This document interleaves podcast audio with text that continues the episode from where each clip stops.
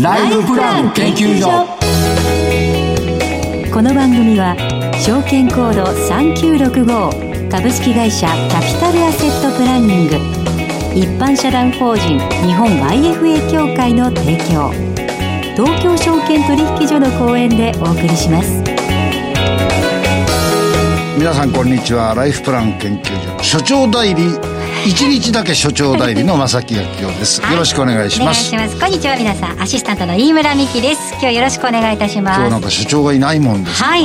我々二人ではい。いろいろやっていかなきゃいかん。はい。今日はさちょっと緊張しますね。そうなんです。前も一度ありましたが桜井ボスがいない日ちょっとそわそわするんですよね。そうなんですよ。落ち着かない。はい。やっぱりあの元気なね、うん。声聞かないと。やっぱりね、はい。あの回しの桜井がいないとちょっと寂しい、はい、ん。そんなところがあるわけなんですが今日は、桜井さん札幌にいらっしゃいますのでお電話つなげていろいろお話伺っていきたいと思います。桜井さん。はい、こんにちは、桜井です。よろしくお願いいたします。お願いします。はい。まあ、しかし意味のない言葉を30秒もして無駄じゃん。いやー怖っ。札幌から。うるさいんだよね。あらはい。マーケット外況からどうぞ。はいどうぞどうぞ。貴重な、どうぞどうぞ。貴重な公共電波を使っているんだから、もっと中身のある話をしたらいかがですかどうぞどうぞどうぞ。それが余分なんです。どうぞ。日経平均100 180円ぐらい安かったですよ。はいそうです。でした。で、寄り付き、プラスで始まったんですけどもね。うん。で、始まったんですけど、まあ、高値圏っていうことからの、この言葉嫌いなんですけど、警戒感っていうのが多少あったのかなというような感じではありますよね。はい大体ですよ。はい13日も続進して、13日は12日か。はい続進してごらんなさい。33年ぶりですよ。1988年以来。そうはいまだ生まれてませんででね、33年ぶりって計算してみたら、はい1988年って正木さんって40代の半ばぐらいでしょ？あそうですねバリバリの頃でしたよね。そうですで、実は1989年が高値なんで、89年の相場が良かったよねっていう人たちは多いんですが、肌感覚としては、82年のブラックマンデー、87年のブラックマンデー終わってから83年までが、実は一番良かったなと思うんですよね。どうですか？そのその通りだと思います。88年が一番実感を伴う上昇相場ですね。そうですよね。だから、えっ、と、鉄鋼だとか、あの、ハイテク電気だとか、これって全部88年高値ですよね。うん、そうです。だから、東電なんかもっと早くて82年、87年につけてると思うんですよ。だその要因が89年まで行っちゃったっていうところだとは思いますよね。そうです。と、そんな感じです。実感通りです。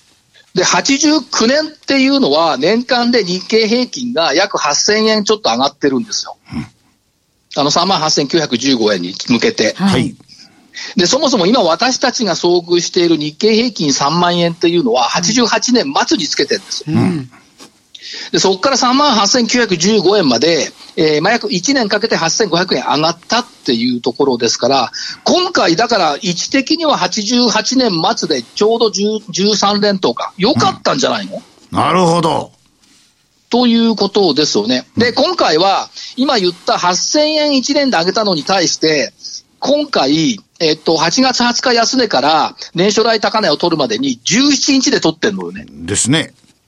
で、おおおむね上昇幅でいくと3000円ぐらい上がってきて、3500円ぐらい上がってきてるわけで、そりゃやっぱりスピード速いでしょ。1年の8500円と、17日の、えー、3500円、このスピード感がちょっともたついたところの原因だという感じはしてますけど、日経金採用銘柄の EPS なんか上がってきてますから、うん。業績だけを頼りに戦っている買い方群としては、でも悪くないよねっていうふうには思ってます。悪くないと思ってるんですけど。今日だから札幌じゃなくて福岡行ってりゃよかったんだよね。西向いてたらはいそうかもし西向いてなんで北向いてんだもんね。はいいや、あの、調整は必要な時なんだからいいんですよ、北で。はい。まあいいんですよと言われて、じゃあ、あのーあれやってよ、丸抜。あ丸バツね。はいじゃあ先週の振り返り正木さんからどうぞえ、えーっと、違う。アデカでしょ？丸。丸そう。エアトリ、バツ。はいこれ桜井さんの銘柄そう。ですね中本パックス、えー、丸。はいエイジア、バツ。はいエイジスすいません。あエイジスエイジスです。エイジス、バツ。それから、ダイトロン、丸。はいえー、2勝2敗。えー、従って、私のまた勝ち。まあ月曜日敬老の日だからいいでしょ。なそこに行くかね。はい。じゃあ、今週は、今週の銘柄。今週の銘柄ね、えっ、と、ちょっと小型株で、えー株式会社33。これはあの、アルファベットなんです、33。4443。名刺管理ソフトとか請求書のお業務う効率化をやっている会社です。えっ、と、ちょっと PR が868倍とちょっとバカ高いんですが、小型株の中で成長企業ということで、この銘柄にいたしました。桜井さんどうぞ。えーっと、秋はバイオ秋はバイオ。の時期な。はい。10月って割とバイオ動くこと多いんですよね。というふうなイメージを持っていますんで、えーっと、ちょっとお休みしてます4563アンジェス。はい。ほう。まあ、アンジェスは、えーっと、まあ、コロナワクチンの治療薬なんかもこれ開発はやってますんで、うん。そのあたりも期待したいっていうところですよね。はい。で、もう一個は、えっと、まあ、どちらもその、アンジェスにしても、おバイオベンチャーの先駆けですけど、まあ、先駆けの一つであるのは、ナノキャリア4571。ほう。だいぶドラッグデリバリーシステム進んできてるねっていうのと、メッセンジャー RNM を使ってやっているんで、今後の展開は楽しみだなというふうに思っています。はい。ということで、以上2銘柄、はいということをなんで、3つぐらい出さないとうるさいんでしょう、きっとね。そうですね、まさきさんが。はい。で、もう一個はね、えっと、金属商社7637白銅。はい。あ、はい。金属商社っていうことですけども、納入先が半導体とか液晶製造装置のところって結構大きいんですよ。あっていうことは、やっぱり、いこのあたりの分野が、やっぱりこの先も強いと見るんであれば、えー素材のところも必要だということで、はい白銅。来週は白星を期待して白銅を入れたいと思いあ。ます。はい。来週お休みでで2週間後ですね。あ、そんなに合わなくて済むんだち。ょっと なんてこと言うんですか？そうか、よかったですね。ということで、この後ゲストの方のご登場になります。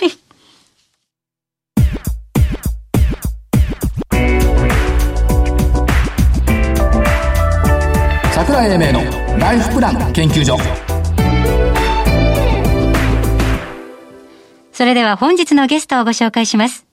証券コード7354東証一部上場株式会社ダイレクトマーケティングミックス代表取締役小林祐樹さんにお越しいただきました。小林さんよろしくお願いいたします。あ、よろしくお願いします。よろしくお願いします小林と申します。よろしくお願いしますお。願いしますよ。ろしくお願いいたします。社名が分かりやすくていいですよね、社長。あ、ありがとうございます。あの、社名で、あの、すぐやってることがわかるようにと思いまして。そうですよね。はい、ありがとうございます。最近社名、社名でやってることがわからない会社がとっても多いんで、す、すごくいいなと思うのと、ありがとうございます。ももう、もう一つ社長、証券コード7354。波越しと、これいいはいですね、覚えてください。波、越し波越し。はい。な、波来ようじゃなくて波越し。波越し、はい。波が越していくとはいいうところですね。はいで、えっと、まず、あの、企業理念のところが、これが気に入っちゃったんですけど、今、社会から必要とされていることをっていう、これを今手掛けているっていうのが御社、営業マーケティングのプロっていう認識でよろしいでしょうか？あ、おっしゃる通りでございます。ありがとうございます。で、えっと、ただプロフェッショナルじゃなくって、クライアントの収益をさ、収益の最大化を実現する営業ソリューションプロバイダーって、これものすごい存在じゃないですか。はい。あの、少しわかりやすくご説明させていただきますと、あの、クライアント企業の、こう、商品であったり、サービスのおはい営業、おそして、マーケティング業務をこう、請け負わせていただいておりまして、クライアントの収益の最大化に、あの、コミットさせていただいてます。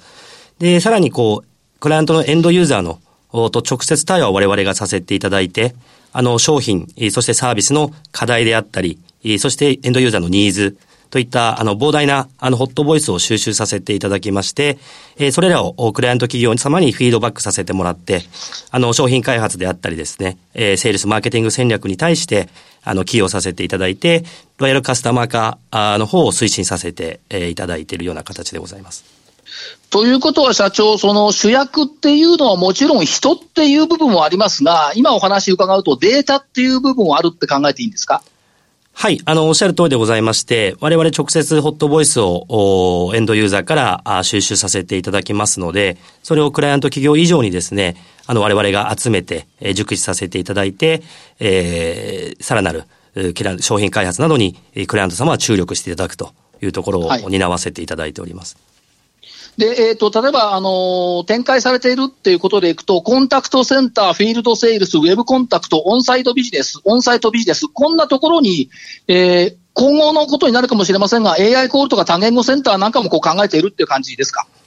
はい。あのー多言語ビジネスはです、あの、センターについては今も一部、あの、ちょっとコロナの影響で、今は、あのーし少し、えーシュリンクしているところはあるんですけれども、あのーええ。おっしゃる通り、あの、AI を使ったあテクノロジーを活用して、えー新しいビジネスに進化させていくというところは、今、あちょうど力を入れている最中でございます。なるほど。で、えっ、と、こういう場所が、やっぱり全国各地にえー結構たくさんあるって考えてよろしいんでしょうか？はい。あの、今、桜井さんがいらっしゃる札幌の方にも、あの、センターを保有させていただいてまして。で、弊社の大きな特徴はですね、あの、都市圏にあえてコンタクトセンターを置かせていただいております。はい。で、大きな特徴としてはですね、あの、まあ、営業会社あでございますので、まあ厳しいイメージがあると思いますが、人材構成としては、やはり20代の女性が、あー最も多くう活躍できる会社というところで、まあ、働きがいのある会社、あベストカンパニーというのを第2位にはい選ばれるうなどですね、働きやすい、そしてやりがいのある環境を構築させていただきまして、そして、えーたくさんの方の採用をというところを通じて、えーまあ今世界から必要されているということをという企業理念のもとに、えービジネス展開をさせていただいているという形でございます。そうなんですよね。私の今いるビルの隣のビルにセンター、御社のセンター札幌あるんですよ。はい、ありがとうございます。ぜひ寄だ。から何かのご、何かのご縁かなという感じですよね。で、どうでしょうやっぱりあの、いろんなことを考えておられると思いますが、勝ちパターンってあるんですか？営業的な。そうですね。あのーまあ、セールスとマーケティングの会社、まあ、たくさんあると思うんですけども、まあ、はい。弊社の大きな特徴としてはですね、まず一つ目に成果を出すというところはもちろんなんですが、まあそれに加えて小規模でのですね、トライアル対応を最短翌日からですね、さらに成果報酬型で入らせていただいております。よって、はいクライアント企業にとって使い勝手があー非常に良さを追求することで、多くの支持を獲得させていただいて、まあおかげさまで、あの、現在まで、あの、口コミ等でですね、紹介等で、当社のサービスを広げているという形でございまして、あと、先ほどお伝えした通り、データ、あクライアント以上にエンドユーザーを熟知することで、えー替えの利かない高い付加価値を提供させていただいています。で、さらに、先ほどお伝え、こちらもお伝えしたんですが、多種多様の人材を採用いたします。そちらについての育成する独自の仕組みというのを持っておりますので、まあ、優秀な人材というのを多く保有して活躍していただいていると。これらの3つの仕組みがあポジティブにえー回っていると、回っているということが非常に我々のお当社の強みであるというふうに考えています。ところで、その、営業のところの業種っていうのは多種多様で思うんです、だと思うんですが、メインってどんな感じからスタートしてるんですか？はい。あの、もともと我々情報通信のお業界でですね、スタートさせて、えーいただきました。えー昨年、あの、上場させていただいたんですけども、おつい本当に5、6年前はですね、情報通信の売上比率というのが8割から9割ぐらいあったんですけども、まあ、はい昨今の、まあ、アウトニーズ、アウトソースニーズのお流れの、まあ、おかげといいますか、アウトシーズン、アウトソースニーズっていうところがございましたので、まあ、営業人件費のアウトソース、もしくは加速というところがございましたので、今はそれがあ半分ぐらいでございまして、まあ、金融であったり、IT、えーそして生活インフラ、EC という形で、えー少し多角化されてきているような状況でございます。ということは、まあ、あの、通信系、IT 通信系から、やっぱり幅広く展開を図っているのが今現在と考えてよろしいんでしょうか？はい、おっしゃる通りでございまして、えー情報通信のお業界においては我々、えー多少のプレゼンス、う存在感というのがあ出てきて、えーおりますし、まあ、情報通信というのはアウトソースニーズ、アウトソース自体が非常に進んでいるう業界で、えーございます。えー一部今後、今後進んでいく業界としては、金融であったりですとか、もしくは不動産セクター、まあはいそういったセクターを中心に、えー今あ、ビジネスの方のお展開をさせていただいているという状況です。その他の分野として、これ、例えばモビリティとか EC とか、こういうのもそのうち増えていくっていうふうに見ていいんですか？はい。あの、おっしゃる通りでございまして、あの、昨今、あの、EC、まあ、コロナの影響もあると思うんですが、まあ、ウィズアフターコロナの時代に、あの、EC というのは非常に加速してまして、えークライアント企業様からお声掛け、もしくは発注量が多くいただけるところが、あ昨今増えてきているような状況でございます。今、社長お話の中にありましたコロナってまあ1年半ぐらい続いてますけども、その意味ではコロナで営業っていうのは皆さん変わってると思いますが、その影響っていうのはどうでしょうか？はい。あの、我々一部、先ほど、桜井さんおっしゃっていただいたフィールドセールス事業の方はですね、はい、やはり、打撃がなかったかといったらあ、そんなことはなくてですね、やはりフィールドセールス事業は一部、ストップ、もしくは形を変えたような形、あの、状況でございます。ただ我々のチャンネルの比率の7割から8割ぐらいはですね、コンタクトセンターでございますので、あの、しっかりと対策をさせていただいて、スタッフさんを、事務所、もしくは在宅などでですね、あの、営業活動を進めてさせていただいてますので、やはりクライアント企業にとって営業活動自体は止められない、コロナがあっても止められてない状況でございますので、はい、まあ、ビジネスとしては、我々としては非常にフォローであったとという状況でございます。あと、まあ、あの、例えばコールセンターみたいなもので考えていたときに、インバウンドってコストって考えるんですけど、アウトバウンドって利益って考えたいんですけど、この考え間違ってますかね？どうでしょう？あ、あの、私も、あの、同感でございまして、あの、やはりインバウンドですとどうしても、はい、コスト意識が高い、まあ、一番削られる営業費といいますか、まあ、人件費だったり、企業、クライアント企業にとってですね。はい、一部我々が提供しているインバウンドはですね、あの、セールスマーケの要素が強いので、定期に変えていったり、ロイヤルカスタマー化を推進するようなインバウンドであります。で、アウトバウンドについては、あの、おっしゃる通り、営業支援費の一環として、えー、まあ財布が違うと言いますか、はい、あの、ような形で、えー、マーケティング費として出ていただけますので、あの、そこは、あの、コロナであっても、やはり、と、あの、閉まらない財布であったというところがあったのかなというふうに思っています。そうですよね。つまり、その、やっぱり、あの、攻める営業分野っていうののノウハウを熟知している御社だからこそいろんなことが展開できるって考えていいですか？はい。おっしゃる通りでございます。ありがとうございます。だから業績もまあ12月決算ですけども、すでに情報修正をされてきているというところですよね。はい。あの、第二四半期終わりで情報修正をさせていただきました。だやっぱりそういった意味では、社会に必要とされているっていう、その基調のところがここに表現されていると考えていいわけですよね。はい、ありがとうございます。だって社会に必要とされてなかったら情報修正とか収益上がんないですもんね。はい、はい。助かります。ありがとうございます。はい。というところですし、長期的にはどうですか、国内有数の営業する、営業ソリューションプロバイプロバイダーって言ったところっていうのは、やっぱり到達すべき位置。で、ここには多分 AI とかそういうとも入ってくるでしょうね。そうですね。あの、やはり、あの、我々人の付加価値にこだわってですね、人にしかできない挑戦を続けながらもですね、まあ足元では技術革新、えー、まあ、これは不可逆的な環境変化でございますので、まあ、AI をはじめとしたテクノロジーの利活用っていうのは、あの、積極的に推進していくという形でございます。で、その一方で、人の宝人材っていうものとの両立を図っていくっていうことですね。はい。あの、アフターコロナと、まあ、あの、デジタルトランスフォーメーション、はい、いわゆる DX の後における、まあ、次世代の営業、そしてマーケティング、はい、インフラとして、まあ、ビジネスモデルの進化として、我々、えー、図っていきたいと考えています。そういった意味では多彩な人材を採用していろんな人に来てもらうということも重要なファクターだっていうことですね。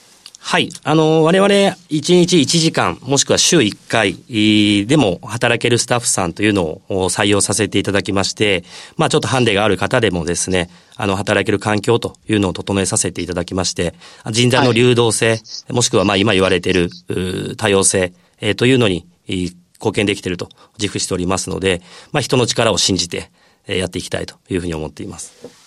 はい、ありがとうございます。そして、えっ、ー、と、最後のところで、えっ、ー、と、社長からの熱いメッセージを 頂戴できると、熱くお待ちしておりますが、よろしいでしょうか？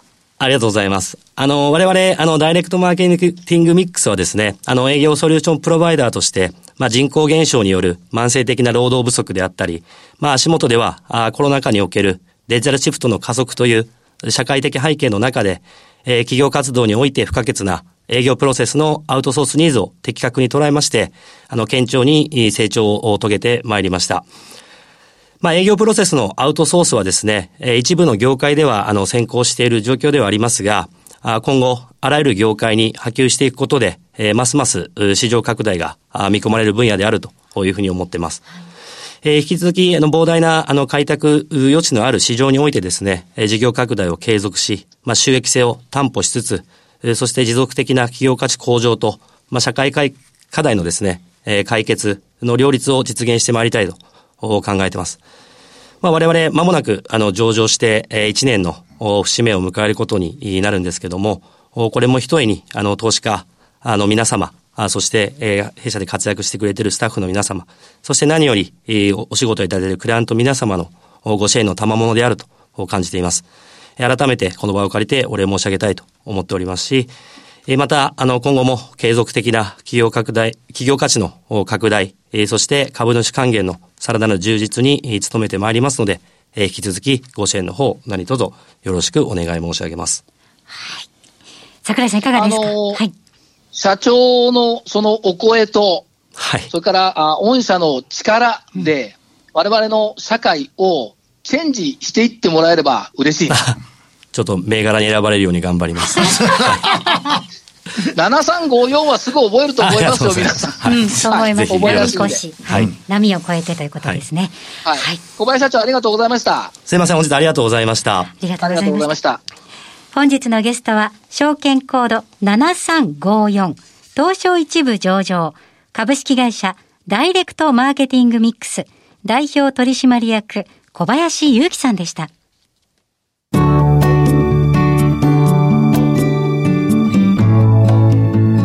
今週のライフスイート。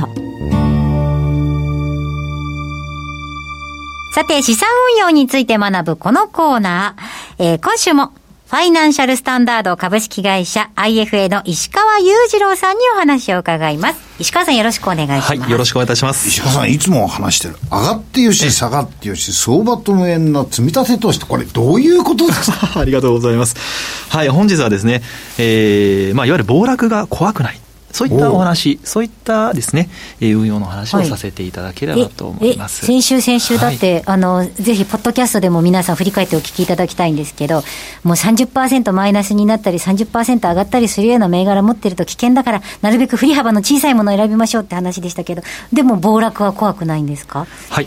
これはですね、運用する手段の違いがあるんですけども、はい、例えば前回までお話しさせていただいたお話は、いわゆる一括投資といいまして、はい、ある程度まとまったお金をドンと投資をする方法になるんですけども、はい、今日ご紹介を申し上げたのは、積み立てです。積み立て投資です。はい。はい、えー、積み立てる投資に関しては、えー、下落が怖くないですね。うんえー、例えばお買い物でイメージしていただきたいんですが、はい、例えば100円のりんごをですね、まあ、1万円分買うとすると100個買えます。買えます。はい。ただりんごです、えー、値動きがあるものですから、りんごが例えば50円とすると200個買えますよね。うんうん、はい。で、りんごがあるとき200円になったら50個しか買えない。はい、はい、えー、積み立てはそういった買い物をずっと続けていくこういう作業なんですが、はい、お客様からすれば毎月1万円ずつはい、えー、決まったあお買い物を続ける作業なんですが結果として買えているりんごの量がですね100個だったり50個だったり200個だったり、はい、個数が変わるんですね。はい、これを突き詰めるとですね、まあ、例えばこれは投資だとすると下落すればするほどそのものの量がですねたくさん買えるんです、うん、ここでキーワード一つご紹介します。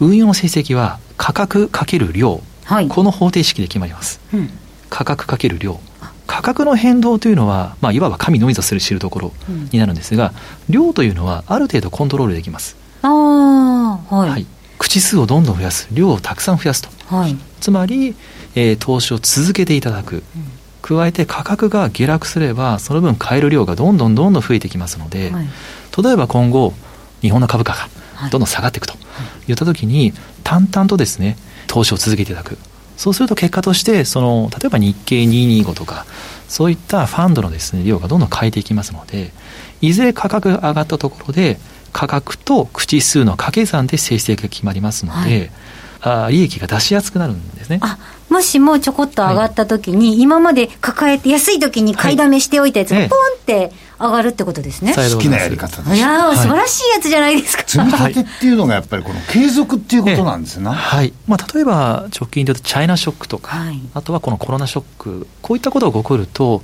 投資家さん皆さん怖くなってですね、当然、えー、積み立て投資であろうとも、一括投資であろうとも、途中で怖くなってやめてしまうんですね。毎日下がってるの見たら怖いですよ。ただ、はい、理屈としてですね、はい、積み立て投資は価格の変動を重視するのではなくて、口数、ここを重視するんだといったことが、まあ、お分かりであればですね、下がったらですね、うわ、どうしようということじゃなくて、ありがとう、待ってましたと。チャンスいうふうにな。るんですね。はい、量たくさん買えるはい、ですので、えー、続けようという、こういうですね、前向きな気持ちが生まれますので、ですので、下落は怖くないんです。まずはここの理屈をですね、ご理解いただければ、どういったなんとかショックが今後起こるか分かりませんが、そういったことが起こっても怖くなく続けられるのではないかなというふうに思います。はいありがとうございます。えー、今日は積み立て投資について教えていただきました。えー、来週も石川さんよろしくお願いいたします。はい、よろしくお願いいたします。ありがとうございました。それではここでお知らせです。株式会社キャピタルアセットプランニングは金融機関に最先端のシステムを提供しております。証券コードは3965、39老後。フィンテックにより日本人の豊かな老後と円滑な相続、事業承継を創造することをミッションとしております。国内42社の生命保険会社のうち2社に1社が当社のシステムを利用し、政府の設計から申し込み、契約締結に至る政府販売プロセスをペーパーレスにより実現しております。また、障害資金繰りをスマホで予想するライフプランアプリ、資産家向け相続財産承継システムを開発提供しております。証券コード3965、39老後。キャピタルアセットプランニングは、フィンテックによって人生100年時代の豊かな老後を実現いたします。資産運用の目標設定は、人それぞれにより異なります。個々の目標達成のために、独立、中立な立場から専門性を生かしたアドバイスをするのが、金融商品仲介業 IFA です。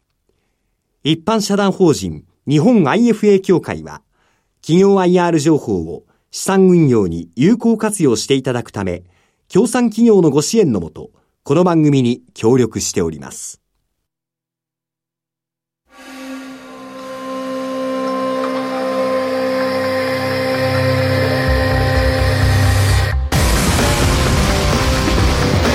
桜英明のライフプラン研究所この番組は証券コード3965株式会社キャピタルアセットプランニング一般社団法人日本 IFA 協会の提供東京証券取引所の講演でお送りしました。なお、この番組は投資その他の行動を勧誘するものではありません。投資にかかる最終決定はご自身の判断で行っていただきますようお願いいたします。さて、番組もそろそろお別れのお時間ですが、桜井さん。あの、20年ぐらい前に、はい、ソシエテ・ジェネラルとパリパのコールセンターをパリまで見学に行ったことがあるんです。はい。で、その時も島ごとに国旗が鳴ってる、置いてあるし、電気がバーッと待ち順番ついてるし、誰が何分喋ってるっていうのを見て、あの当時驚いたんですが、今やこれ、現実にやっぱりなってきてるってことですし、あの、あの20年前に見た姿が今これ札幌なんかでも多分見れるんだろうなというふうに考えると、感慨深いものがありますね、小林社長のお話は。そうですね。はい。そういう分野、営業、マーケティングのプロフェッショナルっていうのが、やっぱりそのふさわしい企業が出てきたなっていうところが、とっても感慨深いところになってくると思います。はい、で、終わりの時間が心配なんでしょ？はい、はい、そうなんです。ヒヤヒヤで聞いております。まだ25秒あると思うんですけど、だから、まあ、まもなく終わりますけども。もうそろそろいいんじゃないでしょうか、えー、桜井さん。本日の担当は、札幌にいます桜井英明と、日本 IFA 協会の正木明夫と、アシスタントの飯村美希でした。それでは、再来週のこの時間まで。ごきげんよう。ごきげんよう。